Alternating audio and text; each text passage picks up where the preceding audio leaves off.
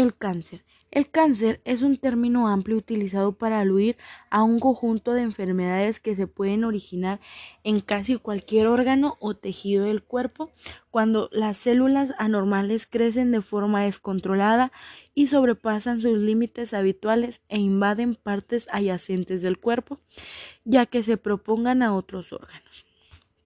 Los tipos de cánceres más comunes en los hombres son el pulmonar, el prostático, el colorectal, el estomacal y el hepático.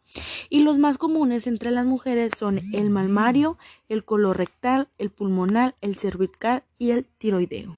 También vamos a hablarles del tratamiento, ya que el tratamiento eh, las probabilidades de que el cáncer responda al tratamiento son mayores si se lo identifica en fase temprana, lo que también aumenta las probabilidades de supervivencia y reduce la morbilidad y los gastos del tratamiento.